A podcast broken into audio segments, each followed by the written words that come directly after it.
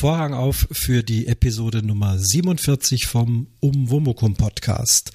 Ich begrüße euch zu einem neuen Jahr. Es ist das Jahr 2018. Wünsche euch schon mal alles äh, Gute dazu und äh, wie auch letztes Jahr gibt es gleich am 1. Januar einen neuen Umwomukum. Und da habe ich einen Gast, der Johnny. Johnny, hallo, kannst du mich hören? Ja, ich kann dich hören. Hallo. Ja, super. Ähm, wir können gleich äh, erzählen, was für ein Thema wir haben. Es wird um Hören, um Akustik, um wir werden ein bisschen Technik sprechen, wollen euch mit Technik unterhalten, mit Mikrofonen und Raumakustiken und ja, was uns halt alles einfällt und auch übers übers Hören sprechen. Ähm, Kommentare werde ich jetzt heute nicht einspielen können, weil ich auch ein bisschen unterwegs war. Sollten also zwischendrin noch Kommentare gekommen sein, gibt es die dann in der nächsten Folge.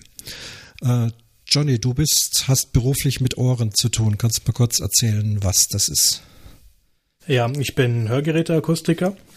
Das bedeutet, wir machen ähm, alle möglichen Hörtests, die man so im Alltag braucht, beziehungsweise dann für die Hörgeräteeinstellung hauptsächlich. Ähm, haben aber auch viel jetzt zum Beispiel mit Gehörschutz zu tun, das heißt also quasi Präventivmaßnahmen dafür.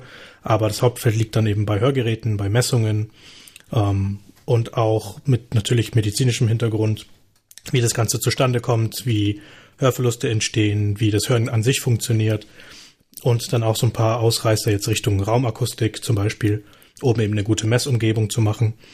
Ähm, und dann natürlich aber auch das Technische sehr viel, das heißt, was in so einem Hörgerät drin ist, und dazu gehören auch Mikrofone, was wir heute auch ein bisschen besprechen.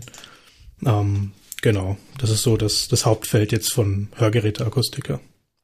Ja, dann fangen wir gleich mal beim Thema Mikrofon an. Das ist nämlich auch äh, Auslöser, warum wir diese Folge hier aufnehmen.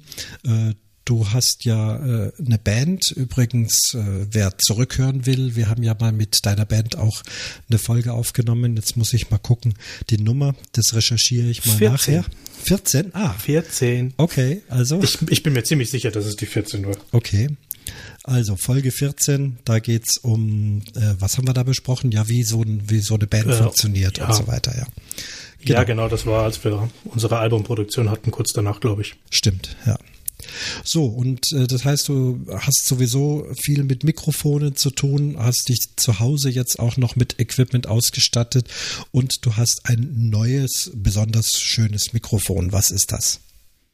Ja, ich habe hier ein wunderbares Großmembran-Kondensatormikrofon ähm, mit einer Röhrenschaltung. Ähm, das heißt, in dem Mikrofon selber ist eine kleine Röhre drin.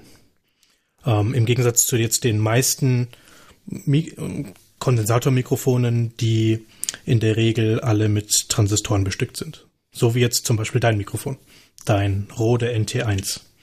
Genau, das Rode NT1 ist ja ein sehr, sehr schönes Mikrofon, äh, moderne Bauart, wie du schon sagst, also mit Transistoren, also alles schön elektronisch. Und bei dir ist jetzt also das ist ja dann eigentlich irgendwie Retro, oder? Da ist eine richtige Röhre ja, drin. Ja, genau.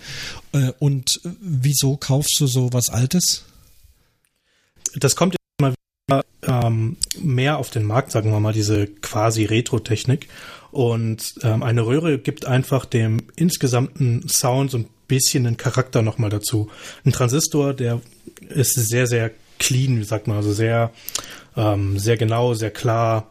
Der gibt dem sehr linear, der gibt also dem Signal keinen, ähm, keinerlei Klang noch dazu. Also der der nimmt es wirklich so, wie es ist. Und deswegen ist das auch in den letzten Jahrzehnten der Standard geworden. Aber man geht jetzt immer mehr dazu, dass man wieder ein bisschen, äh, ein bisschen lebendigere Aufnahmen haben will. Und da kann man eben sehr schön mit so Röhrenmikrofonen arbeiten, weil die einfach dem Ganzen nochmal einen etwas anderen, wärmeren, natürlicheren Klang eigentlich geben. Ja. Man kann damit auch ein bisschen spielen, je nachdem, was man vorhat. Ähm, da ist so eine Röhre einfach nochmal vom Geschmack her was anderes. Ja. Ähm, ich habe das mal irgendwann gelernt, wie so eine Röhre funktioniert. Kann man das so ganz grob, weißt du das ganz grob, was da der Unterschied ist? Ja, wenn du das gelernt hast, dann, weil hm. ich bin da jetzt gerade gar nicht so firm, was jetzt die Röhre an sich tatsächlich bewirkt. Okay, dann, dann lassen wir das mal offen. Ähm, da gibt's dann bestimmt äh, findige Techniker, die uns, wenn sie wollen, mal erklären, Wie eine Röhre funktioniert beim Transistor, weiß ich es noch ungefähr. Es ist eben eine elektronische Schaltung, die dafür zuständig ist, dass wenn Strom fließt, wird irgendwie ein Schalter aufgemacht und wenn kein Strom fließt, dann geht der Schalter in die andere Richtung. Irgendwie so eine Art Umschalter ist das. Ja. Ja, und davon braucht man viele Hunderttausende, die jetzt ja auch auf modernen Computerchips drauf sind. Und die Röhre, die macht eigentlich dasselbe, aber eben auf mit Sicherheit irgendeiner analogen Art und Weise. Die wird, wird, wird diese Röhre auch warm? Die du jetzt hast, das dein Mikrofon? So, die ist so klein, wahrscheinlich, die wird schon warm, aber bestimmt nicht so, dass man es vom Außen am Gehäuse fühlen würde. Also ich habe sie bisher noch nie lange wirklich gehabt. Ich habe sie jetzt erst relativ kurz. Das ist jetzt so die erste äh, richtige Aufnahme damit. Ähm, das heißt, das können wir dann nachher mal, kann ich ja mal fühlen, ob sie wirklich warm wird. Aber ich bezweifle, dass sie merkbar hm. heiß wird. Das wäre ja auch die Erklärung. Kürzlich war äh, waren beim Planet Kai, der hatte mal ein Foto von seinem Setup und da habe ich dann äh, gemeckert, äh, dass sein, er hat auch das rote Mikrofon, dass das aufrecht, also mit der Kapsel nach oben aufgehängt worden ist. So habe ich es jetzt auch. Aber äh, ich glaube, du hattest mir das mal erzählt, die klassischen, vor allem die alten großen Röhrenmikrofone, die hängt man nach unten, damit die Hitze von der Röhre nicht oben auf die Membran draufkommt. Das ist der Grund. Genau. Ja. Wenn man jetzt auch sehr lange Sessions hat oder dann, äh, ja, da muss ich halt jetzt auch Erfahrungen sammeln, wie das mit dem Mikrofon funktioniert. Ob sich da wirklich stark, ob sich da wirklich jetzt Hitze bildet. Bin also ich mal gespannt. Hitzeentwicklung kennt man ja auch von den Röhrenfernsehern. Das waren natürlich mega große ja. Röhren äh, mit sehr viel Strahlung und Elektronik. Die sind ja richtig glühheiß geworden. Und wie gesagt, bei alten Röhrenmikrofonen kann ich mir das auch noch vorstellen, dass die heiß geworden sind. Und wenn da die Hitze, die ja nach oben steigt, dann an die Membran geht, dann kann das stören oder vielleicht sogar zerstören. Und deswegen hat sich es irgendwie so eingebürgert, dass man Großmembranmikrofone eigentlich nach unten aufhängt. Aber jetzt bei den Rode-Mikrofonen brauchen wir das genau genommen nicht machen. Das ist ja dann eigentlich nur noch Tradition, aber keine Funktion. Ja, die einzige Funktion, die sich heute da eigentlich noch so rauskristallisiert, ist Platz.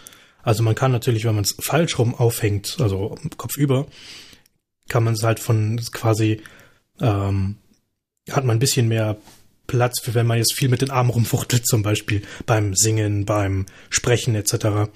Ähm, weil man es auch zum Beispiel runterhängen lassen kann. Das ist dann halt vom Platz her nochmal praktischer. Deswegen machen es viele heute auch noch. Mhm. Also ich habe es in meinem alten Podcast-Zimmer, ähm, da hatte ich es auch hängen.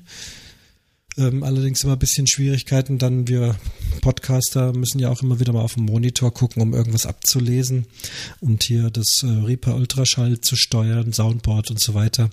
Und das war beim Kai, äh, war das das Argument. Also er hatte das sehr weit unten und guckt dann oben drüber auf seine Monitore. Deswegen hat er es mit der ja. Membran nach oben. Na gut.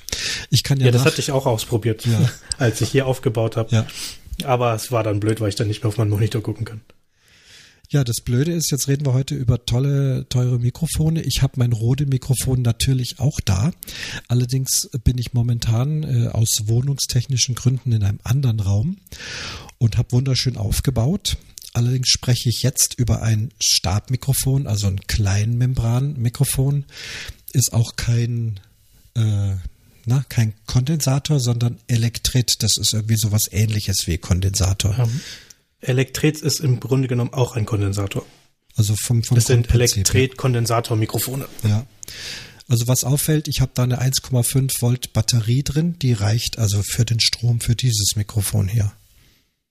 Genau, ja, die brauchen halt sehr wenig Strom.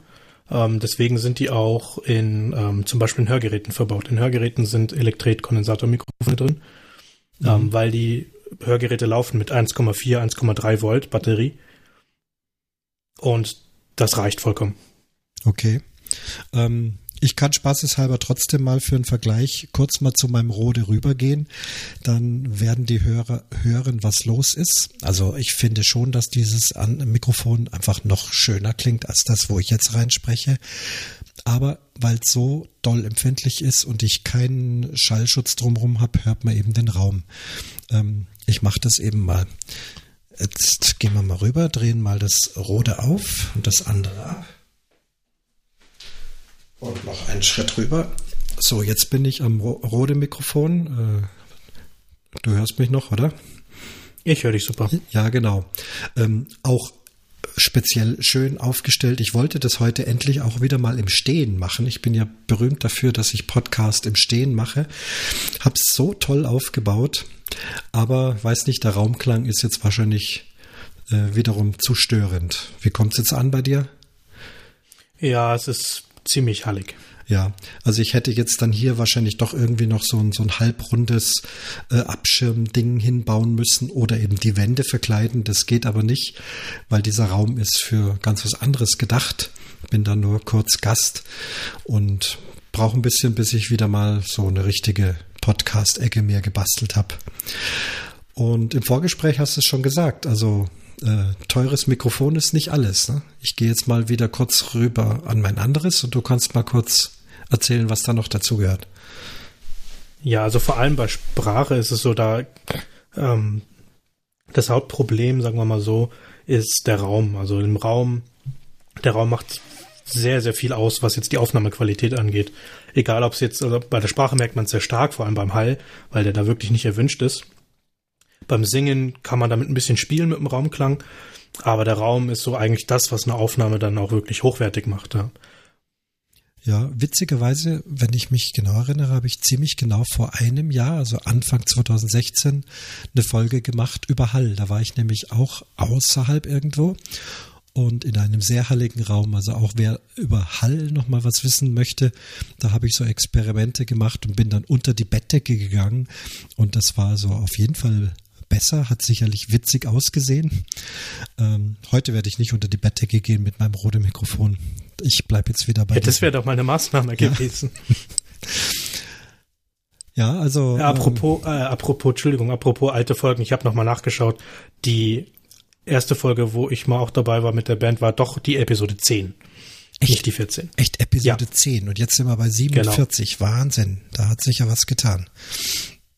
Ja gut, zum Thema Qualität und Qualitätspodcast will ich auch mal allen Hörern äh, den Sendegarten empfehlen und zwar die Folge, deren Nummer ich jetzt auch nicht weiß, das findet ihr, ähm, ist die, wo Tim Pritloff als Gast war. Tim Pritloff ist, dürfte ja vielen bekannt sein als der ähm, Podcastmacher schlechthin. Er macht das Sendegate, er macht den Podlove Player, er macht, ich weiß nicht, äh, rede mich gerade schon um Kopf und Kragen, da ist noch viel mehr. Das ist im Sendegarten äh, zu hören und er hat sich da auch an einer Stelle dezidiert über äh, sogenannte Qualitätspodcasts geäußert. Wir diskutieren ja über Inhalt, wir dis heute diskutieren wir über Technik.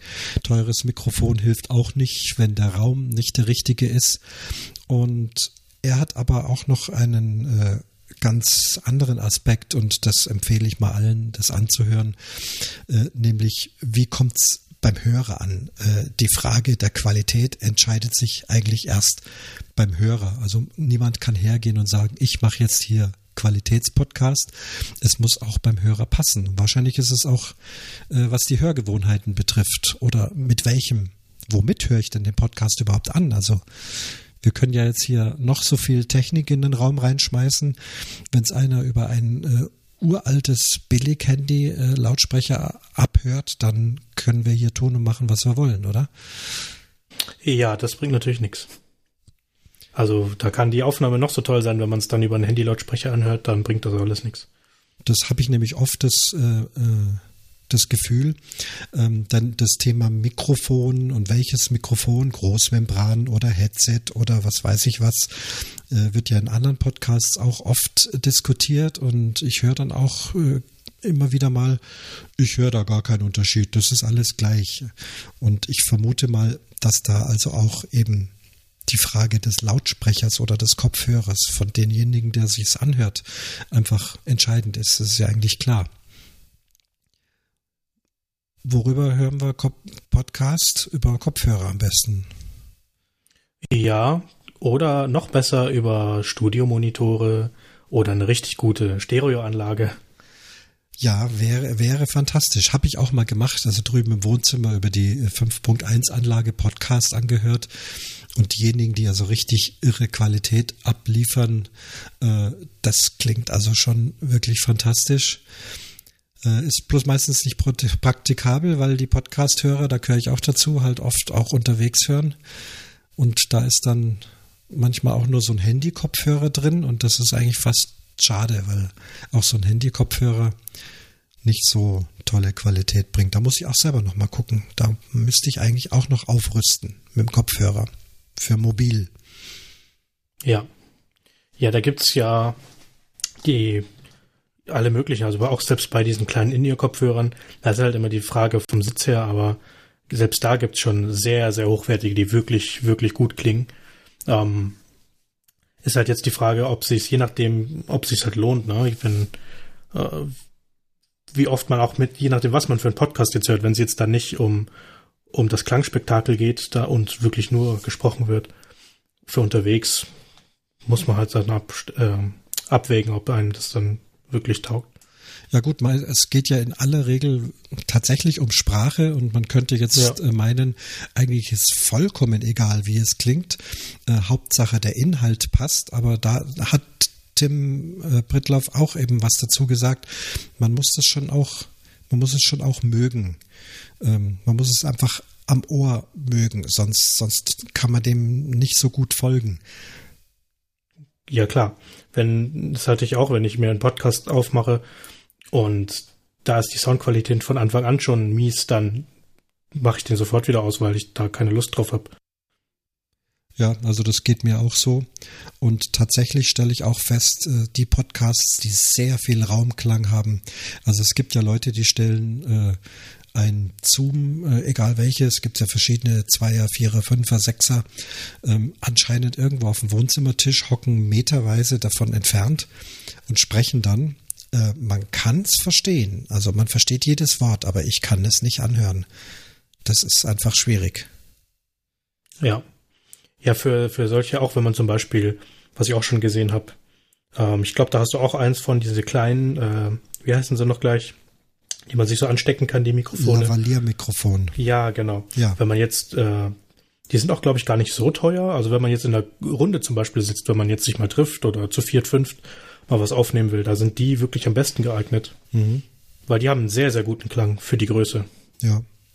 Ja, ich habe so eins, da bin ich nur noch technisch mit den Adaptern und mit dem Handy und so weiter. Äh, das ist noch eine Frage der Zeit, dass das alles funktioniert. Falls ich mal unterwegs aufnehme, nehme ich dann Lavalier-Mikrofon. Aber auch das mache ich eigentlich nur, wenn es unbedingt sein muss. Also ich würde lieber dann doch zu Hause sprechen und nicht so viel draußen mit Störgeräuschen. Das wird dann allgemein als Atmo bezeichnet. Aber so eine Atmo, ich finde, die muss auch einen gewissen Sinn haben, irgendein Hintergrundgeräusch, was wirklich eine, eine schöne Atmosphäre macht. Äh, also nur äh, Autofahrergeräusche oder es geht jemand an der Straße lang und es sausen dauernd Autos vorbei. Das ist für mich Störung und nicht Atmo. Das ist also wieder ein anderes Problem. Aber selbst das, wenn man da ein Lavalier-Mikrofon hat, ich glaube, da ist schon viel gewonnen. Ja. Das sind dann aber keine Kondensatormikrofone, das sind dann. Nö, das werden dann ähm, dynamische sein. Ja. Okay. Ja gut, Mikrofone. Ähm, was macht der Klang? Also äh, da habe ich ja als Musiker auch äh, viel mit, mit zu tun. Ähm, die Klangfarbe von einer Stimme. Also du hast ja auch als mit den Hörgeräten hauptsächlich mit Stimmen zu tun, dass die Leute Stimmen gut verstehen können. Ja. Da ist sowas wie Frequenzen, Bässe, Mitten, Höhen. Äh, wie muss das sein, dass man eine Stimme gut verstehen kann? Also der, ähm, der Hauptanteil, sagen wir jetzt von der Männerstimme zum Beispiel, der liegt zwischen 100 und 150 Hertz. Das ist so die, die, der Grundton, sagen wir mal so. Ähm, jetzt im Durchschnitt. Also ein durchschnittlicher Mann hat einen Grundton in der Stimme von 100 bis 150 Hertz. Und der Hauptsprachbereich, äh, der wichtige Teil, um eben Sprache, wo die normale menschliche Sprache eben drin ist, der liegt so zwischen 500 und 4000 Hertz. Das ist so der Hauptsprachbereich. Das heißt, in dem Frequenzbereich muss wirklich ähm, äh, muss wirklich gut was abgebildet werden, damit man da auch wirklich gut versteht. Wenn man jetzt äh, am Telefon zum Beispiel, wenn das jetzt irgendwie eine eingeschränkte äh, einen eingeschränkten Frequenzbereich hat, dann versteht man vielleicht halt teilweise schlechter. Mhm. Na, beziehungsweise da fehlt dann der Grundton. Hört, deswegen hört sich das dann so telefonmäßig an, weil eben der Grundton fehlt. Ähm, bei Frauen ist der Grundton ein bisschen höher. Der ist dann so zwischen 190 und 250 Hertz ungefähr. Das ist der Grundton jetzt von der Frau. Und der Rest ist dann alles im Hauptsprachbereich. Da sind zum Beispiel die meisten Konsonanten, die liegen eher im Hochtonbereich. Sowas wie S und T und CH, die liegen alle im Hochtonbereich so um die 3000, 4000 Hertz rum, wenn man jetzt normal spricht. Und das Blöde ist, die sind auch noch relativ leise, wenn man jetzt im normalen Gespräch ist. Ähm, und die ganzen Vokale, die haben wirklich die Energie, die sind laut, die sind im Tieftonbereich und da hört man dann eher den, den Grundton auch mehr raus, wenn man jetzt ein A oder ein O oder ein U hat. Die haben einfach viel mehr Energie und sind dadurch lauter. Ähm, und da kommt eben der Grundton raus. Mhm. Wenn man das Ganze mal aufnimmt und sich die, äh, die Wellenform anschaut, sind auch die Vokale, haben eine, eine größere Ähnlichkeit zu jetzt schönen Klängen zu Musik. Also die sind gleichförmig, die sehen schön aus, die klingen gut. Wobei dann halt so Ts und S und CHs und Schs und was auch immer, die sind sehr unförmig. Also die klingen einfach generell nicht so gut. Ja, also das, was du sagst, also als Musiker würde ich das so übersetzen, ein Vokal ist eben ein klingender Ton, ja, dieses lange genau. O. Und äh, die Konsonanten sind ja schlichtweg äh, unförmige Geräusche ja. verschiedener Art. Und da ist es dann eben das Problem, wenn man jetzt eine Schwerhörigkeit hat zum Beispiel. Ähm, weil viele eine Hochtonschwerhörigkeit haben. Das bedeutet, dass eben die hohen Töne schlechter übertragen werden ans, äh, an das Hirn als jetzt die Tiefen. Mhm. Und das Problem ist bloß, wenn man jetzt, wenn einem Konsonanten fehlen, kann man es nicht mehr verstehen. Man hört, die, die Lautstärke ist da, die, ähm, der Grundton ist da, aber die Deutlichkeit ist weg. Wenn ich jetzt zum Beispiel mal OOAE. Was war das für ein Wort? Ö. Das war Schokolade, bloß ah, ohne Konsonanten. Okay. Das heißt, wenn man jetzt diese Konsonanten nicht mehr hat, dann hört an. Und dann versteht man natürlich nichts mehr. Mache ich mal ein Experiment. Ich habe hier so ein schönes Mischpult. Ähm, die Einstellung merke ich mir mal gerade. Und jetzt werde ich mal meine Höhen ganz auf Null drehen und auch meine Mitten ganz auf Null drehen. Nur noch der Bass ist so, wie es vorher eingestellt ist. Ich höre mich jetzt selber nicht, aber wie hört sich das jetzt gerade für dich an? Ja, es ist deutlich, ja, es ist halt leiser geworden natürlich, es ist dumpfer, ähm, aber es kommen auf jeden Fall trotzdem noch äh, die Frequenzen durch. Ähm, da wahrscheinlich dein Mischpult ähm, ein Band-Equalizer hat. Das heißt, der nimmt dann halt nur in einem gewissen Frequenzband die, die Sachen weg. Ähm, man kann das gerne mal, ähm, du könntest das mal nachbearbeiten im Reaper zum Beispiel, im Ultraschall, wenn du da einen Filter drüber legst. Du müsstest dann einen Filter mal über die Stimme legen und wirklich nur mal so 100, 150 Hertz übrig lassen. Mhm. Also wirklich ganz hart alles wegschneiden und dann hört sich's richtig übel an. Dann versteht man kein Wort mehr. Ich gehe jetzt erstmal mit meinen Einstellungen wieder zurück. Das waren die Mitten und die Höhen waren relativ stark, weil dieses Mikrofon nicht viel Höhen hergibt.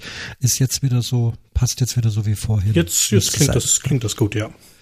Ähm, stimmt, im, im Ultraschall kann man ja noch verschiedene Equalizer einstellen. Da gibt es auch den Telefonmodus. Äh, da mache ich mir jetzt mal eine Markierung hier hin und äh, spreche mal was ein oder wir beide sprechen jetzt mal so drei, vier, ach nicht Minuten, aber kurze Stelle und das werde ich dann nachher im Telefonmodus nachbearbeiten. Genau, das ist dann wahrscheinlich ja, ja, genau. Also hier, genau. Moment, ich habe noch nicht geschafft, die Marke zu setzen. Wo ist sie denn? Jetzt, da ist sie, die Marke. Kann man während der Aufnahme die Marke setzen. Und jetzt reden wir also beide im Telefonmodus. Jetzt, während wir aufnehmen, hört sich alles noch normal an, aber in der Nachbearbeitung soll es dann klingen wie Telefon. Und das macht man eben durch diese Frequenzverschlechterung, also die absichtliche Frequenzverschlechterung. Genau, da wird dann sehr wahrscheinlich ein Hochpassfilter drin sein, also keine Bässe mehr. ähm, im, Mittel, im Mitteltonbereich wird wahrscheinlich in so einem Hauptsprachbereich wird so angehoben und dann klingt das sehr dünn. Mhm. Gut, jetzt habe ich uns wieder auf Normalmodus. Das reicht schon als Beispiel. Ich habe das kürzlich mal mit Absicht äh, genommen, wer sich erinnern kann, vor Night of the Pots, da äh, hatte mich ja, äh, hat man so getan, als ob Hattie mich anruft im Telefon und Hattie hat eine super Klangqualität, aber ich habe ihn dann absichtlich auf Telefon gesetzt. Da kann man das also auch nochmal nachhören. Also heute große Werbesendung für alte Umwomukum-Folgen. Die sind alle im Netz und bleiben doch möglichst lang noch, äh, wer da das nachhören will.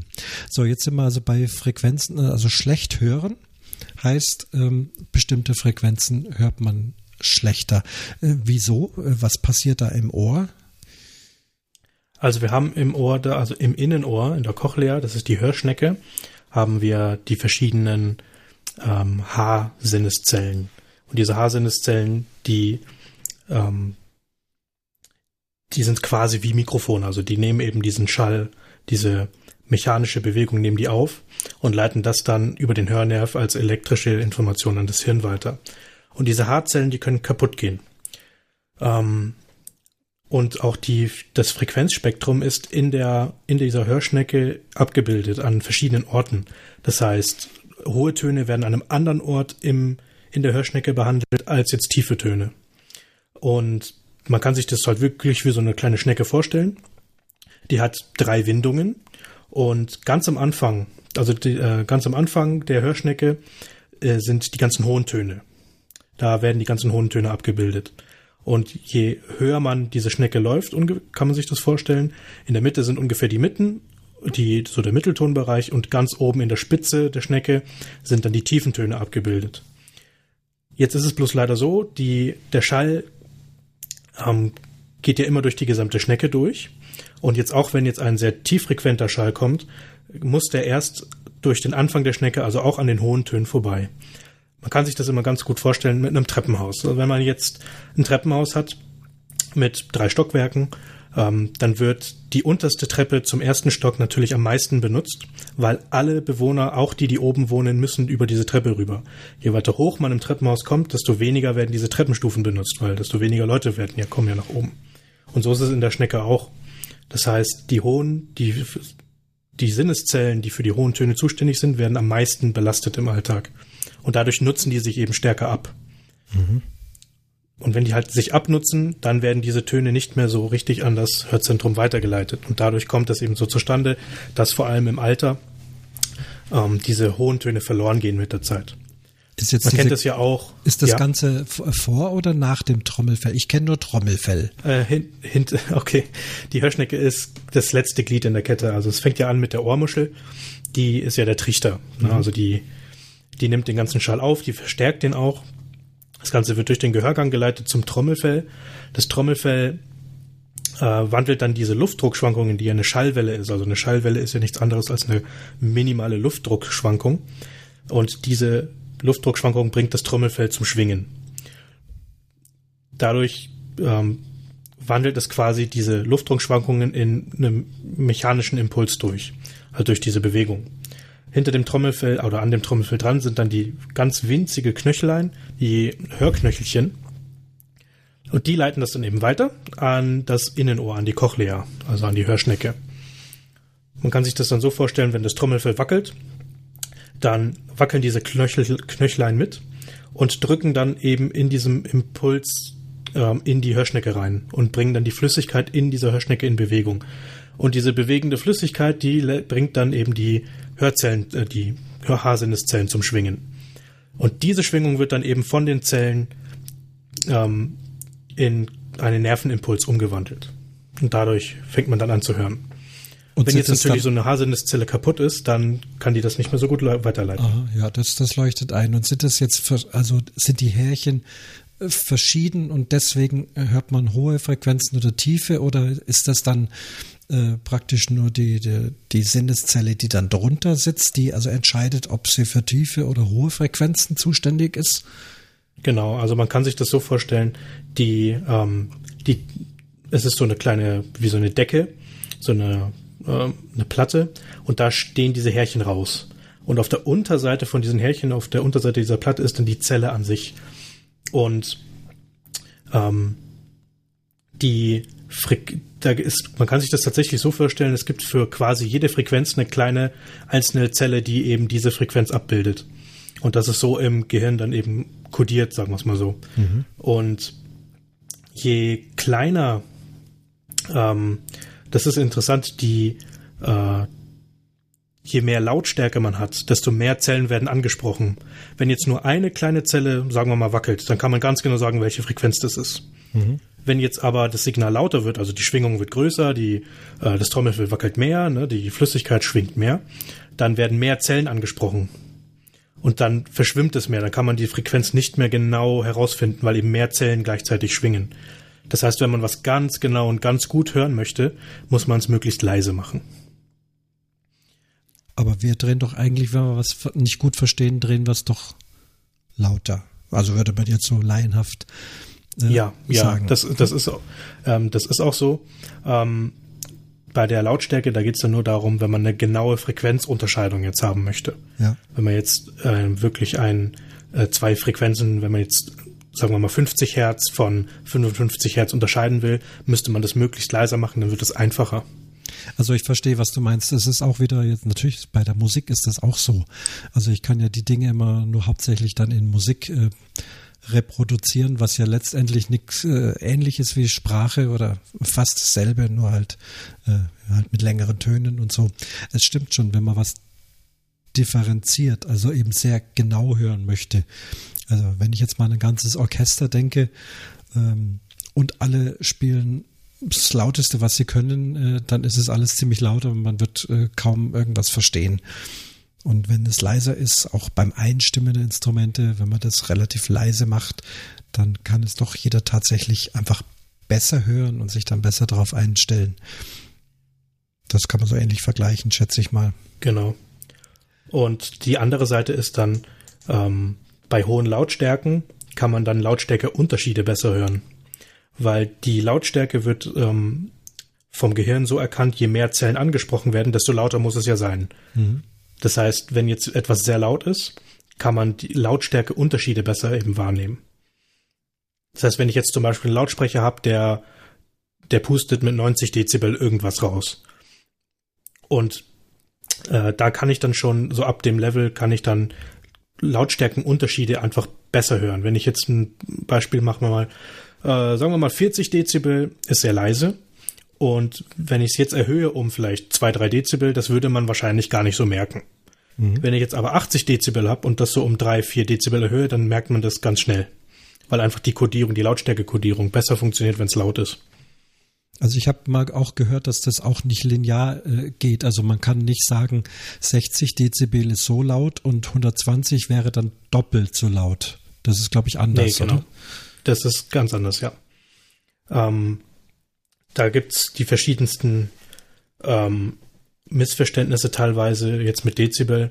Ähm, Dezibel ist wie, wie du schon sagtest, keine lineare, keine lineare Sache. Also äh, wie du schon sagtest, das ist äh, 60 Dezibel plus 60 Dezibel sind nicht 120 Dezibel. 60 Dezibel plus 60 Dezibel sind nämlich 63 Dezibel. Oh. Ähm, das Ganze ist nämlich so, äh, Dezibel ist ja so eine Kunsteinheit, die hat der Herr Bell erfunden, der auch das Telefon erfunden hat. Mhm. Und Dezibel ist also ein Zehntel von einem Bell, also ein Dezibel, so wie ein Dezimeter. Ah, okay. Und äh, ein Dezibel ähm, in der jetzt im normalen Sprachgebrauch äh, äh, beziehen wir das immer auf die Hörfähigkeit von einem Menschen. Das bedeutet, 0 Dezibel ist nicht Stille, sondern der Punkt, wo ein Mensch gerade so anfängt zu hören, wenn er normal hört. Und das ist der Ausgangspunkt. 0 Dezibel ist der Punkt, wo wir gerade anfangen zu hören. Mhm. Und in der Regel sind 100 Dezibel da, wo es langsam anfängt, unangenehm zu werden. Und bei 120 Dezibel tut's dann weh. Das ist die Schmerzgrenze bei den meisten. Okay. Ähm, und das Ganze kann man umrechnen in die tatsächlich physikalischen Werte. Das ist dann Pascal, also Druck. Ich hatte ja vorhin gesagt, Schall ist nichts anderes als Luftdruckschwankungen. Mhm. Und das kann man dann eben auch in den entsprechenden Druck dann umrechnen und da wird es dann auch wieder linearer, sagen wir es mal so. Aber da das alles wahnsinnig winzige Drücke, Druckschwankungen sind, ist es halt sehr schwierig, damit jetzt sich auszudrücken oder zu rechnen. Deswegen hat man das eben um, umgemodelt in Dezibel, weil man damit einfach besser arbeiten kann. Mhm. So, und jetzt nehmen wir hier im Reaper Ultraschall auf und habe ich hier drei äh, äh, Pegelanzeigen und die haben alles Minuswerte. Und sind das auch Dezibel? Ist das damit gemeint? Ist, äh, was ist dann da die Null? Die Null ist, ähm, ja, das ist ein bisschen anders. Die Null ist jetzt im Reaper zum Beispiel der sagen wir mal so der lauteste Punkt, ja. Also wenn es über die Null geht, dann redet man ja von Clipping. Das heißt, dann, mhm. ähm, dann ist es wirklich zu laut. Das ist allerdings wieder eine andere, eine andere Skala. Ich glaube auch nicht, dass das, äh, dass das Dezibel darstellen soll. Das ist, glaube ich, da müsste man also, sich, kann nicht sein, deswegen nee, müsste man dann nochmal. 18 Dezibel wäre ja ein, ein negativer Druck gehen, äh, auch dann. Okay, also das heißt. Nee, ne, negativer Druck nicht mal, nur eine negative Dezibelzahl. Ja. Also ich höre zum Beispiel auch bei minus 5 Dezibel 4 Kilohertz zum Beispiel. Ja. Achso, negativen also ist, Druck gibt's ja schon, das ist dann Unterdruck sozusagen. Ne? Genau, aber ich glaube, ähm, es kann mich zwar nicht mehr ganz so genau erinnern, aber ich meine 0 Dezibel wären 20, äh, warte mal schnell, das muss ich jetzt kurz, sonst erzähle ich ja Quatsch. Ähm, 0 Dezibel in Pascal, also als Druck. Also Pascal kenne ich, kenn ich von Luftdruck. Und Genau, wenn man jetzt mal ja. 0 Dezibel, ich habe hier so einen super Umrechner gerade mal schnell mhm. gefunden. Ähm, also du meinst jetzt diese 0 so. Dezibel, die, also die wir hier auf dem Reaper haben, genau. oder? Ja. Also äh, nee, nee, 0 nee, Dezibel die, ist also unsere Hörgrenze. Die, un ja. Genau, genau. Unsere Hörgrenze ähm, sind 0,00002 Pascal. Okay. Also plus immer noch, ja. aber sehr, sehr, sehr, sehr gering. Also so gut wie kein Druck heißt auch nichts hören. Genau. Ja, und dann geht's halt los mit, mit Druck, Luftdruck. Das weiß ich als Musiker auch. Wir haben ja die, die Schallwelle definiert, definiert sich ja durch einen Wechsel aus hohem Druck und niedrigem Druck oder gar Unterdruck. Und dieses äh, ewige Hin und Her wird irgendwann zur äh, Schallwelle. Und wenn die dann eine gewisse Geschwindigkeit hat, ähm, wenn es ganz langsam ist, ist es noch ein Geräusch und äh, irgendwann wird es dann zum Ton. Das ist das, was ich so weiß. Und das ist ja alles Luftdruck, der an unser Ohr gelangt. Das sind diese Pascal. Genau. Ja. Ja. Okay, also Dezibel kann man nicht einfach verdoppeln.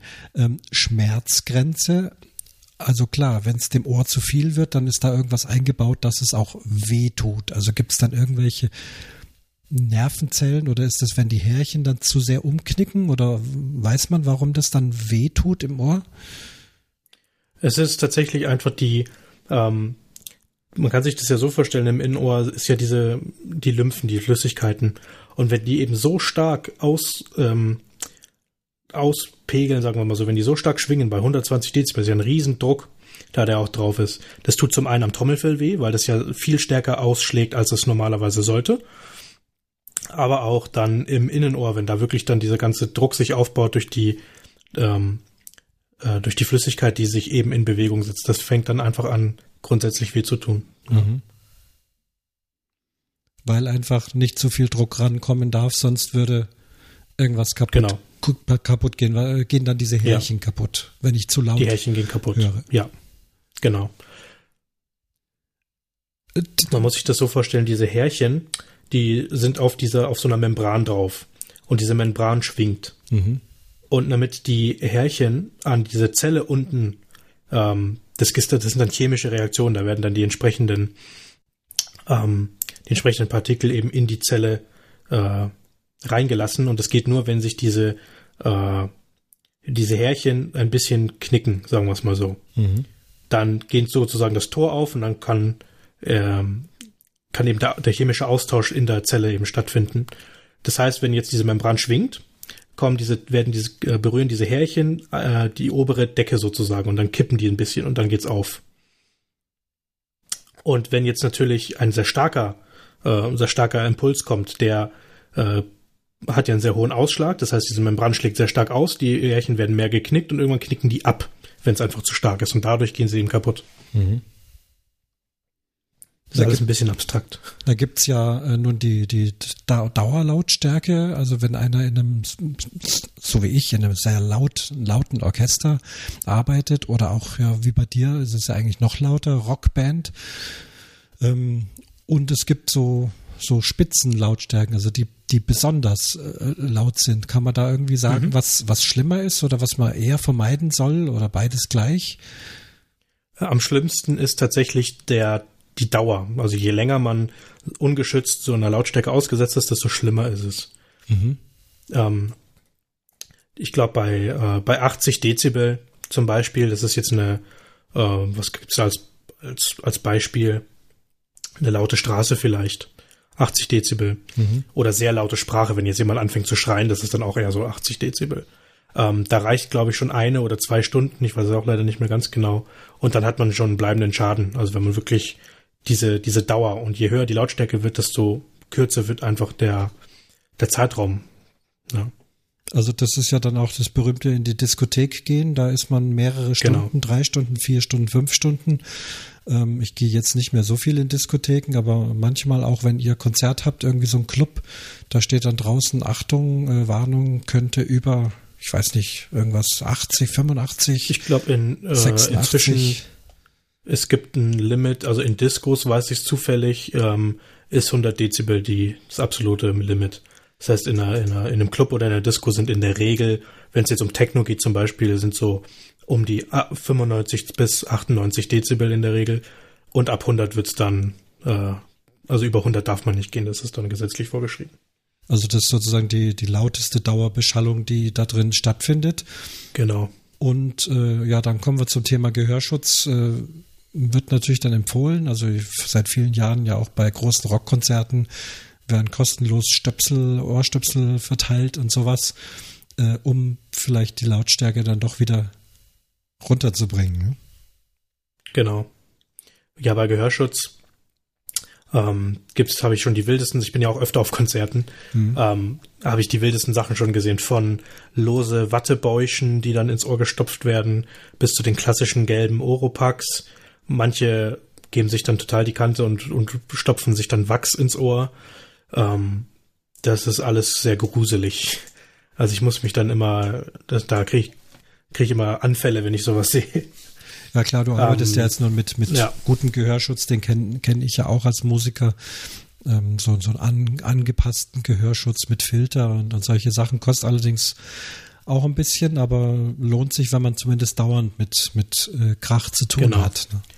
Selbst äh, wenn man einmal im Jahr auf ein Konzert geht, lohnt sich schon.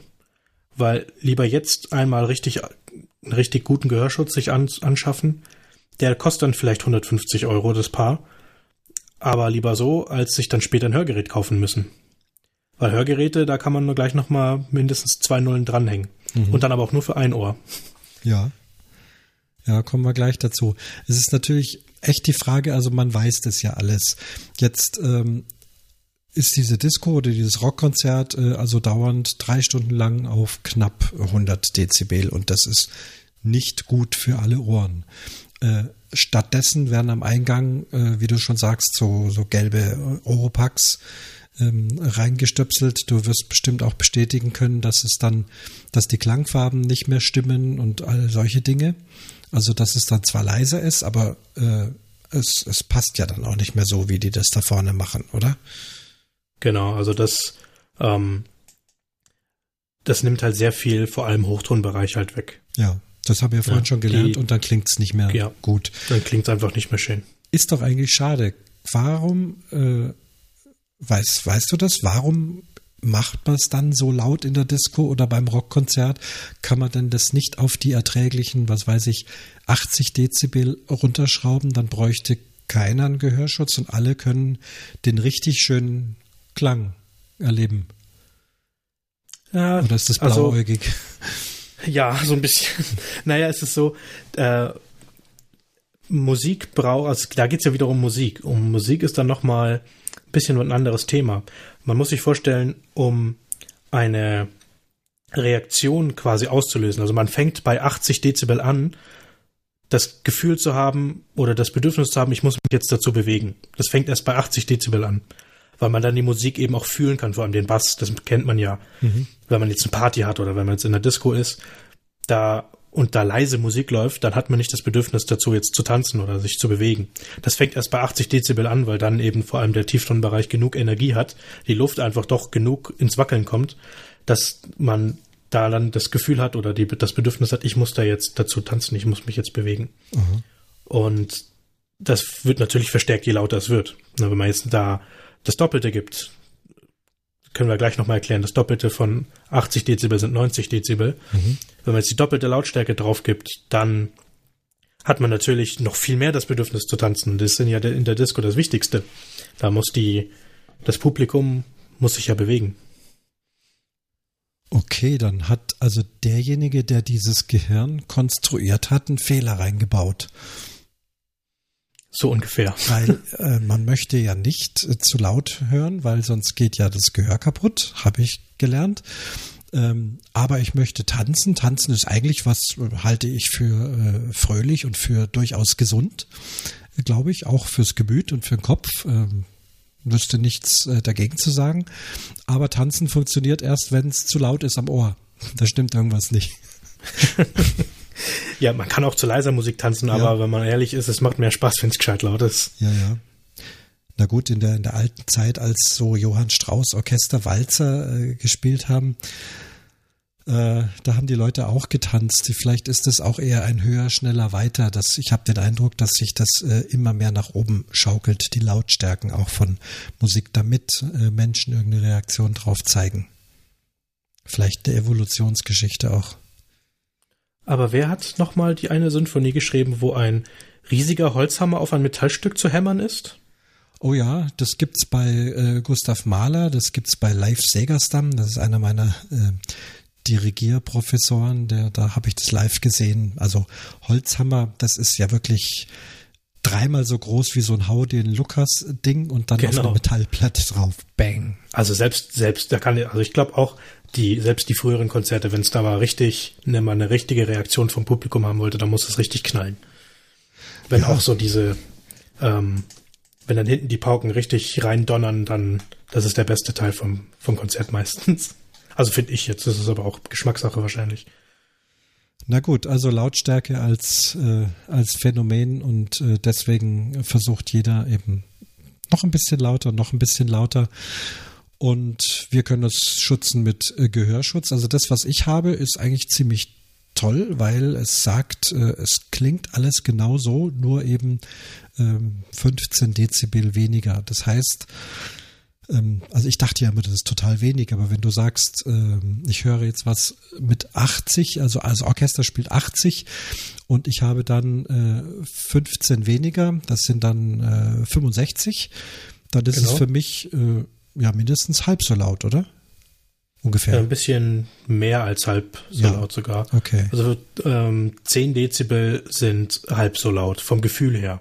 Man kann es nicht genau messen, aber man hat ähm, man hat einfach festgestellt, dass gefühlt halb so laut oder halb so leise ähm, sind 10, ist ein Unterschied von 10 Dezibel. Mhm. Ähm, das heißt, 15 Dezibel sind anderthalb Mal so leise. Äh, man kann das nochmal vergleichen. Wie gesagt, 80 Dezibel ist ungefähr einer, jemand, der sehr laut schreit. Mhm. Und 65 Dezibel ist eine normale Unterhaltung. Ja. Ähm, das heißt, ich höre lieber eine normale Unterhaltung als jemand, der mich anschreit. Ja. Also es ist, es deswegen 15 Dezibel ist immer so ein, also ich finde den ziemlich gut als Mittelgrund, ähm, weil man damit einfach, ja, eigentlich fast alles abdecken kann. Selbst ich am Schlagzeug habe 15 Dezibel äh, und das ist wunderbar. Ich höre dann immer noch alles. Ich, wahrscheinlich könnte ich sogar noch den, eine Stufe höher machen auf 25, aber das traue ich mich noch nicht. Da höre ich vielleicht zu wenig. Mhm. Ja, dann ist mir das jetzt auch klar, warum überhaupt jemand schreit. Also da ist, was weiß ich, irgendwas im Straßenverkehr und dann die beiden steigen aus.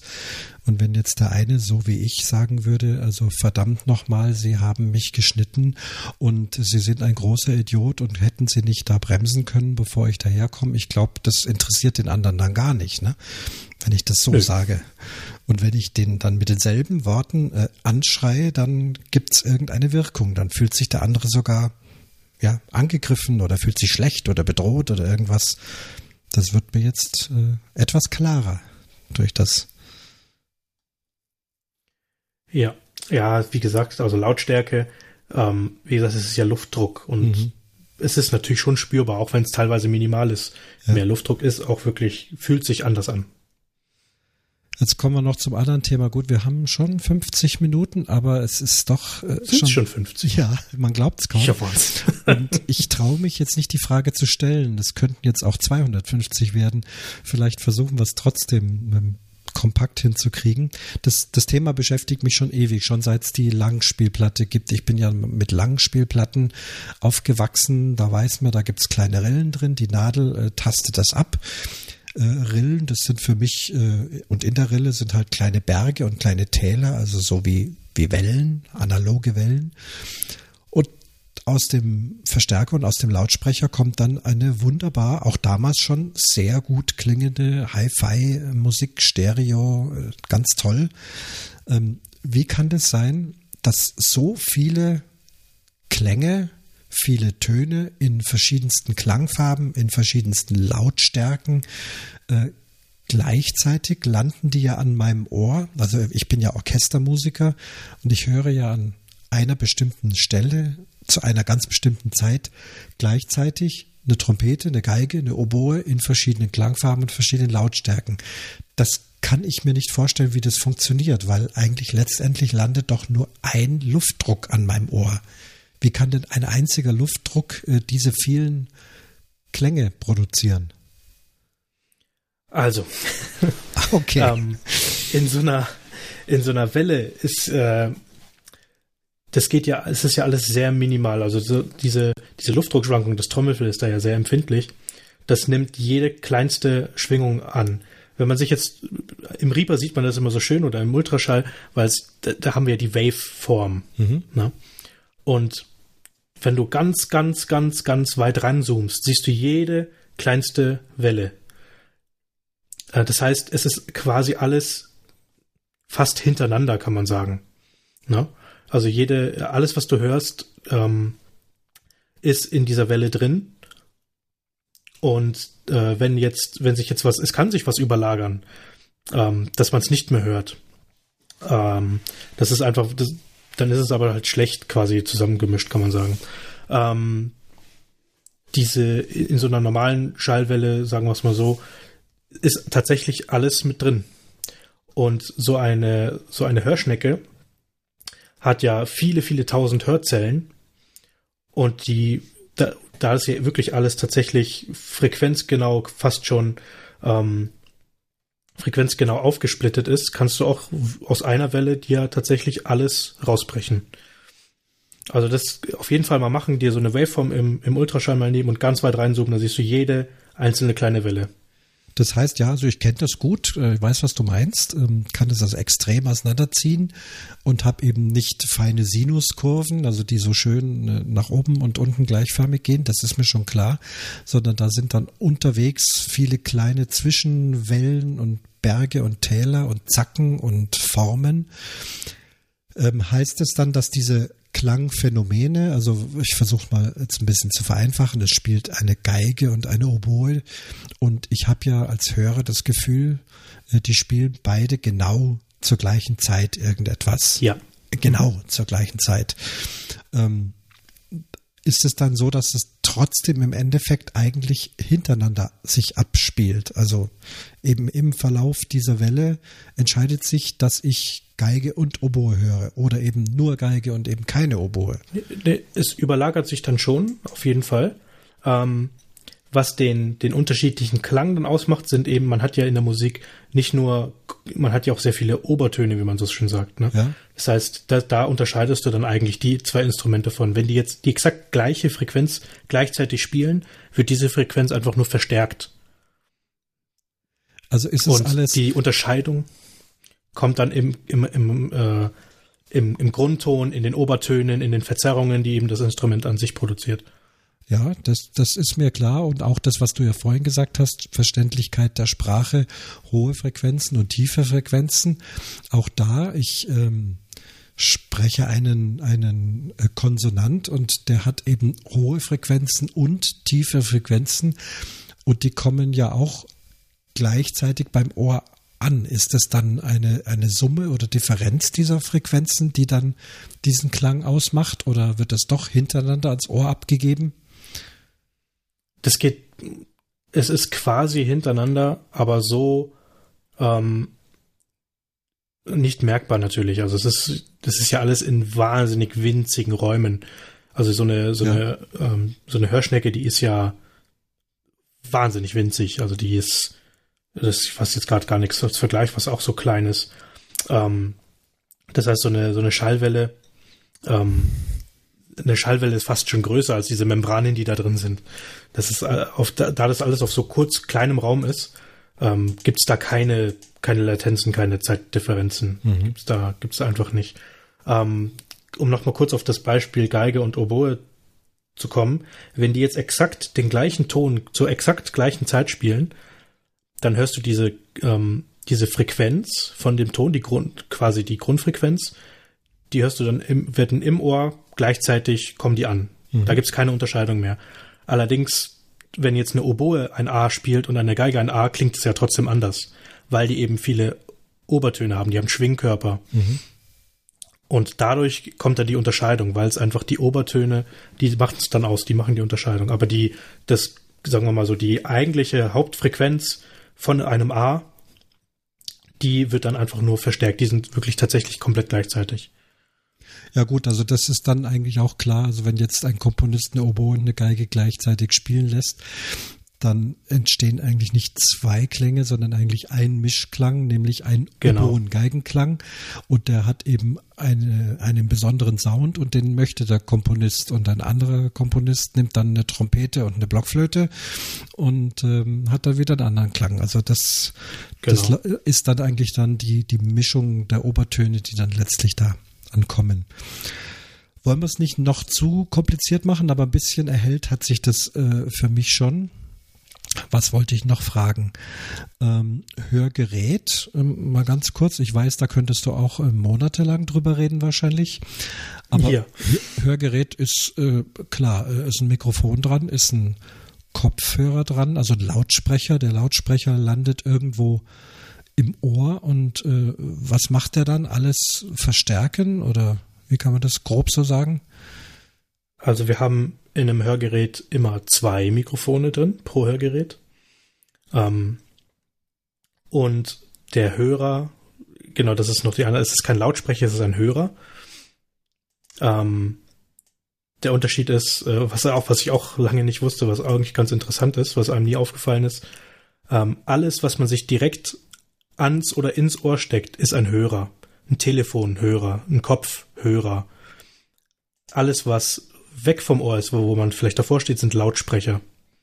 Ist das also technisch, auch technisch anders? Ja. Ach so, also in meinem Nee, technisch anders nicht, aber der Begriff ist einfach Der ein Begriff anderer. ist anders. Ja. Das Grundprinzip ist schon und ähnlich. Also ich habe jetzt ja, Kopfhörer auf und da ist eben äh, sind ja, ich sage immer noch Lautsprecher drin. Ähm, Du sagst Hörer, also Membranen, die eben Schallwellen absenden, sondern genau. ja, okay. Da wäre dann der Begriff vielleicht Treiber. Ja. Auch zu verwenden. Bei jetzt bei so kleinen In-Ear-Kopfhörern zum Beispiel, das sind dann keine klassischen Kopfhörer, äh, keine klassischen Lautsprechermembranen, wie man sie jetzt von der Stereoanlage kennt, sondern kleine Treiber, also wirklich Aha. nur so kleine runde ähm, Metallteile eigentlich, die wackeln. Okay. Und jetzt, das ist auch in einem, in einem Hörgerät quasi drin. Das sind auch kleine, kleine Hörer. Ähm, ja, also vom Prinzip her auch nichts anderes als das, was wir gerade machen. Man hat ein Mikrofon, in das spreche ich jetzt gerade rein. Das Mikrofon geht in einen Verstärker. In meinem Fall ist es ein kleines Audio-Interface, in deinem Fall ist es dein Mischpult. Mhm. Ähm, einen Verstärker erkennst du daran, dass du eine, eine Gain-Regelung hast. Du musst dir erstmal den, die Verstärkung aufdrehen. Ähm, und das Ganze kommt dann wieder aus einem, jetzt beim Hörgerät aus einem Hörer wieder raus. Mhm. Äh, diese Verstärker in einem Hörgerät sind allerdings alle komplett digital. Das heißt, ähm, da ist ein kleiner Soundprozessor drin. Keine Röhre. Und dieser, nein, keine Röhre. es gab, es gab Röhrenhörgeräte. Die ersten waren das tatsächlich muss riesen, Röhren. Riesenklopse gewesen sein. Ja, das ja. war die, das waren Taschenhörgeräte. Die hatte man dann wirklich am Körper getragen und nicht okay. am Ohr. Da ging dann wie so ein kleiner Kopfhörer nur noch rein. Ähm, ja, und dieser, dieser Soundprozessor, der wird programmiert am Computer. Und zwar genauso, wie jetzt der Hörverlust einfach aussieht. Also wenn man jetzt jemand in nur bestimmten Frequenzen einen Hörverlust hat, werden diese Frequenzen verstärkt und die anderen möglichst nicht. Mhm. Das Ganze wird dann noch sehr kompliziert mit, ähm, weil das Ganze auch nicht linear ist. Wir haben da Dynamikeinschränkungen, wir haben da verschiedene Formeln, die eben das umrechnen. Ähm, so die einfachsten, die ersten, um, um mal nur ein, äh, eine grobe Idee davon zu kriegen. Äh, wenn man von einer Formel, wenn ich jetzt von einer Formel spreche, dann ist es einfach das System, wie aus einer aus einer Hörkurve, aus einem Hörverlust eine Verstärkung wird. Früher hat man gesagt HV halber, also Hörverlust die Hälfte. Da hat man auf den Durchschnitt genommen von dem Hörverlust in Bezug zu Null und hat da das halbiert und das hat man als Verstärkung einfach draufgepackt. Mhm. Und das ist natürlich jetzt äh, etwas komplizierter geworden in den letzten Jahren. Ähm, da wird jede Frequenz einzeln behandelt, da werden einzelne, je nachdem, was das für ein Hörverlust ist, was für Bereiche, was für Lautstärken, was wird das halt eben alles anders berechnet und dann kommt am Schluss eben eine Einstellung raus. Und das Ganze funktioniert in Echtzeit natürlich. Also wenn ich jetzt spreche, kriegt das der Hörgeräteträger auch wirklich so mit, ohne irgendwelche merkbaren Latenzen zu haben. Also da ist ja sehr viel Technik drin. Also gerade Echtzeit, das hat mich gerade heute auch wieder beschäftigt.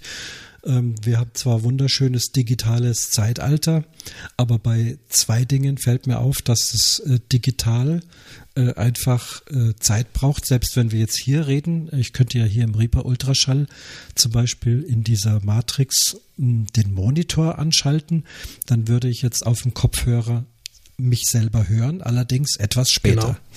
Weil mein, ja, warum? Weil mein Computer das einfach nicht schnell genug rechnen kann. Weil du den Kom falschen Treiber hast. Weil ich den falschen Treiber habe. Du meinst auf dem Ohr ja. oder im Computer? Nein, im Computer. Im Computer. Habe ich jetzt rausgefunden. kann ja. ich dir mal erklären. Okay, also das heißt, ich also könnte ich kann, das so hinkriegen, dass ich das in Echtzeit ja. höre. Weil genau. dann wäre es ja sinnvoll, weil vorhin habe ich ja dieses Experiment ähm, gemacht mit dem Sound, konnte es aber selber nicht überprüfen, weil ich ja das, meinen Kopfhörer ausgeschaltet ja. habe. Ja. Allerdings kann es sein, dass das dein Mischpult nicht kann. Ja, das gut. muss man dann schauen.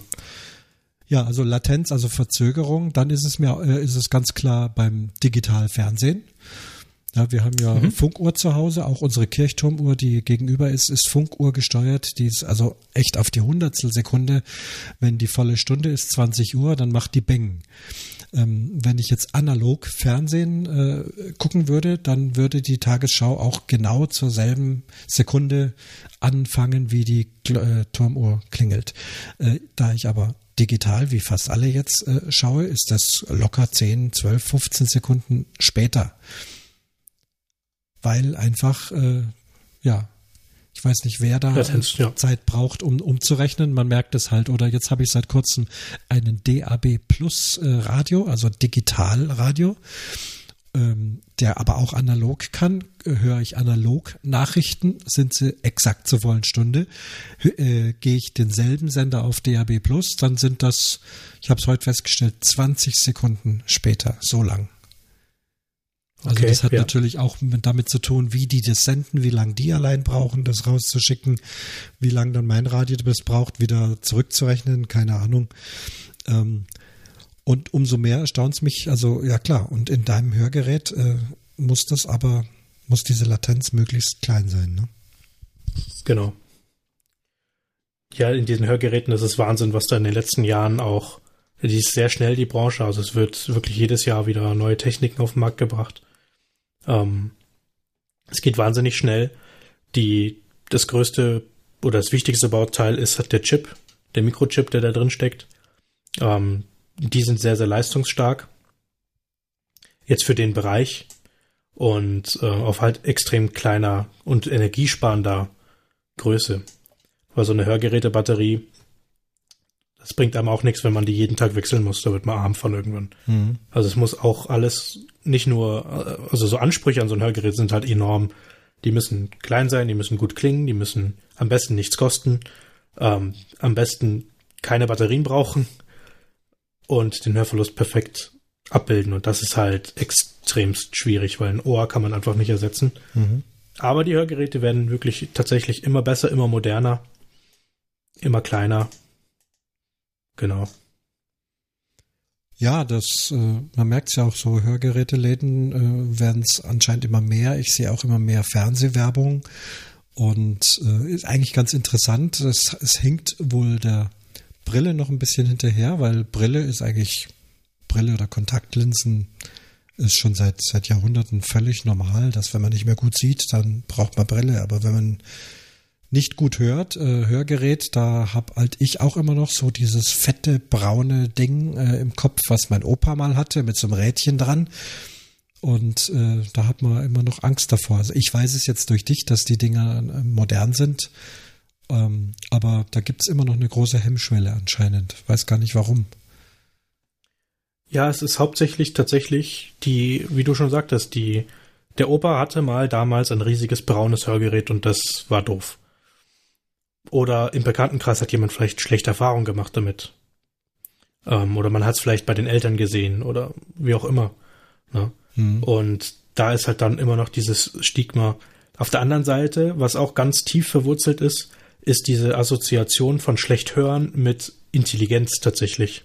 Echt? Ähm, man kennt ja den Ausdruck, wenn jemand jetzt was nicht versteht, ähm, hörst du schlecht oder sowas, ne? Mhm. Tatsächlich wird es auch bei vielen jetzt, bei den Kunden, äh, die wir gerade haben, ähm, wird schlecht hören tatsächlich mit Intelligenz dann noch verbunden. Und da haben auch viele sehr große Bedenken, so ja, wenn ich nichts höre, bin ich dumm. Mhm. Und wenn ich ein Hörgerät habe, dann sehen alle, dass ich schlecht höre und wissen alle, dass ich dumm bin. und das ist ein großes Problem. Oh, das wird jetzt weniger, okay. aber das äh, war tatsächlich ähm, wenn man sich vielleicht auch mal alte Filme oder was anguckt, dann, wo man so einen klassischen Dorftrottel hat, dann war der bestimmt schwerhörig. Mhm. In irgendeiner Form. Hm. Naja, und die Brille ist natürlich auch ein Designobjekt. Also es soll ja Leute geben, die kaufen sich Brillen, obwohl sie gut sehen und machen Fensterglas rein. Das ist natürlich auch noch was, äh, was sich etabliert hat. Und das Hörgerät ist eher kein Designobjekt oder vielleicht wird's mal eins oder vielleicht gibt's auch schon welche, wo man sagt, wow, hast du ein schickes Teil da? Oder ist es eher so, dass man versucht, es so zu bauen, dass man es nicht sieht? Momentan ist eher so, dass man es nicht sieht, ja. aber tatsächlich Designpreis für Geräte. Mhm.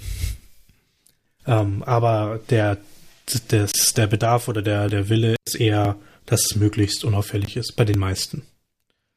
Und die größere Kundschaft dürften ältere Leute sein, aber wie ist es mit Kindern ja. und jungen Erwachsenen? Gibt es auch einige, ja. Ähm, entweder durch Geburtsdefekte, durch vererbbare Krankheiten, ähm, durch Fehlbildungen gibt es halt immer wieder äh, schwerhörige oder taube Kinder. Die werden auch mit Hörgeräten versorgt. Auch schon mit, äh, die sind noch kein Jahr alt und kriegen auch Hörgeräte, weil die Sprachentwicklung sonst nicht stattfinden kann. Wenn die Kinder nichts hören, können die auch keine Sprache lernen, weil Sprache wird nur durchs Hören gelernt. Mhm. Wenn die Mutter jetzt oder der Vater spricht, dann lernt es das Kind eben dadurch, dass es das hört und dass es mal nachmachen kann. Wenn das Kind jetzt nicht hören kann, kann es auch nicht sprechen. Mhm. Deswegen redet man auch oft von Taubstummen. Wenn die von Anfang an äh, taub geboren werden, können die auch sehr schlecht bis gar nicht sprechen, weil sie es nie gehört haben, wie Sprache klingt und wie die sich anhören soll ist in deiner Branche, jetzt kommt noch, noch so eine Frage, ähm, ist da auch bekannt, woran das liegen kann, wenn man nichts sieht? Also man weiß, dass Blinde äh, besser hören können, aber auch ich, und das weiß ich von der Musik, ähm, wenn ich die Augen zumache, höre ich die Musik genauer besser, wenn ich als Dirigent arbeite. Und äh, es kommt mal eine Stelle, wo also wirklich ich zwei, dreimal reinhören muss und nicht draufkomme, wo vielleicht der Fehler liegt oder was. Lasse also das Orchester das immer wieder spielen. Dann habe ich so eine Technik, äh, dass ich dann tatsächlich mal das auch äh, mit geschlossenen Augen dirigiere und dann höre ich das. Dann höre ich das äh, einfach genauer und dann weiß ich, wo das Problem liegt. Ähm, warum ist das so? Weiß, weiß, weiß man das in der Hörgerätebranche? Das ist grundsätzlich mit allen Sinnen eigentlich so. Wenn, wenn man jetzt so die fünf Hauptsinne hat und einfach einen wegnimmt, dann werden die anderen sofort genauer, weil man sich auf eins weniger konzentrieren muss.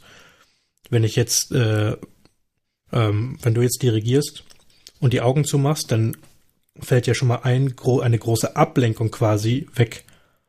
Und dadurch kannst du dich besser konzentrieren. Das ist eigentlich nur eine Konzentrationsfrage tatsächlich. Mhm. Wenn jetzt jemand blind ist, dann ähm, von, vor allem von Geburt an, dann entwickeln sich diese Sinne einfach mehr, weil einfach mehr Ressourcen darauf verwendet werden können. Und beim Hören stelle ich mir das jetzt ähnlich vor. Das gibt, da gibt's jetzt nicht so die klassischen, jetzt wie bei den, ähm, wie bei den Blinden, die sind ja, da ist es ja auch bekannt, dass die sehr gut hören können. Ähm, weil eben der, der Sinn einfach schärfer ausgebildet ist. Und wenn jetzt jemand nichts hört, dann kann ich mir schon vorstellen, dass eben die, vor allem vielleicht die Tastsinne, die Fühlsinne besser funktionieren, dass man da sensitiver drauf ist. Wo jetzt vielleicht ein Luftzug herkommt, wo ähm, auch jetzt vom, vom, vom Sehen her sieht man vielleicht, ich weiß nicht, ob man da jetzt wirklich besser sehen kann, das wollte ich gerade Frage, fragen, aber ja. ja, weil das äh, wäre mir jetzt nicht bekannt, dass wenn ich mir die Ohren zuhalte, das wäre mir jetzt dann auch besser, nicht bekannt. besser sehe, aber stimmt, es geht dann in es geht dann in einen anderen Sinn rein, in Tasten, genau. vielleicht riechen. Ich glaube eher, dass es mehr sowas, wirklich ja. dann der Tast- und Gefühlsinn ist, ja. wenn einem eben das fehlt äh, mit dem Hören dass man vielleicht, wenn man über eine Straße geht, dann hört man, äh, dann, dann fühlt man vielleicht den Luftzug von dem Bus, der da kommt, mhm. den man vielleicht nicht hört. Ja. Äh, könnte ich mir jetzt vorstellen, ich weiß es nicht genau, aber das ist jetzt mal so eine Theorie. Ja. ja. Ja, und das mit den Augen ist klar, wenn du die Augen zumachst, dann kannst du dich einfach besser konzentrieren. Und mhm. das Hören ist eine, das Hören ist eine Kopfsache tatsächlich. Deswegen ist das mit dem Hören so, äh, so, so bekannt auch. Ne? Weil das Hören passiert erst im Kopf. Das Ohr leitet nur weiter. Das macht nicht viel. Das Ohr schickt es nur nach oben und im Hörzentrum passiert es erst. Da wird alles zusammengeführt, da wird alles ausgerechnet, da werden die Richtungen, die Frequenzen, da wird das alles erst, passiert das alles erst. Das ist ein super Schlusswort. Das Hören äh, passiert erst im Kopf. Um auch nochmal äh, auf den Qualitätspodcast zurückzukommen, wie es der Tim Prittloff im Sendegarten äh, sehr gut ausgeführt hat. Äh, auch da äh, entsteht da Qualität, die Qualität erst bei mir mit den Ansprüchen. Äh, ja, Wahnsinn. Äh, wusste ich echt ganz viel nicht. Äh, hätten wir auch noch drei Stunden sprechen können. Äh, vielen, vielen Dank. Gerne, gerne. Hat Spaß gemacht und äh, ja, wir haben ein neues Jahr. Ich hoffe, gibt tolle Sachen für dich zu hören und zu erleben und auch in deinem Beruf hast ja einen Laden oder du wechselst auch noch den Laden. Ähm, genau. Und kümmerst dich auch noch um, das kann man vielleicht abschließend auch noch erzählen, äh, auch weiter um Mikrofon und Mikrofontechnik, weil du willst noch mal was zusätzlich studieren. Was ist das genau? Genau. Ich werde jetzt nächstes Jahr dann anfangen mit Tontechnik, mhm. äh, ein Tontechnikstudium. Ähm, das ging dann, glaube ich, im März los, also jetzt dann bald. Und da freue ich mich schon sehr drauf. Und da wird es natürlich mein jetzt vielleicht etwas grobes allgemeines Wissen darüber auch nochmal verstärkt, nochmal vertieft. Und da freue ich mich schon sehr drauf. Das wird sehr interessant. Also wenn du das dann abgeschlossen hast, dann machen wir wieder eine neue Folge und dann frage ich dich nochmal, wie ich meine genau. Rode einstellen muss und all diese Geschichten. dann, dann hören wir uns die Folge nochmal an und berichtigen alles, was ich jetzt oh Quatsch erzählt habe. Gott, was haben die für ein Blödsinn geredet, ja. Genau. Okay, also vielen Dank, mach's gut. Äh, liebe Grüße an alle Hörer. Nochmal ein wünschen euch ein super gutes äh, neues Jahr, dass ihr gut reingekommen seid 2018 und ähm, dass wir uns auch in 2018 noch mit schönen vielen Podcasts hören und ich äh, wünsche mir selber, dass ich weiter Ideen habe für den Umwomukum. Freue mich wiederum über äh, Kommentare, speziell auch Audiokommentare, passt vielleicht gerade zu dieser Folge besonders gut. Solltet ihr einen Audiokommentar verfassen, sagt doch mal, äh, mit welchem Mikrofon, in welcher Situation, wie ihr das aufgenommen habt. Das würde uns beide interessieren, weil Johnny hört den Umwomukum dann auch speziell diesen, weil er ja dabei war. Also, danke Johnny und ciao. Ciao.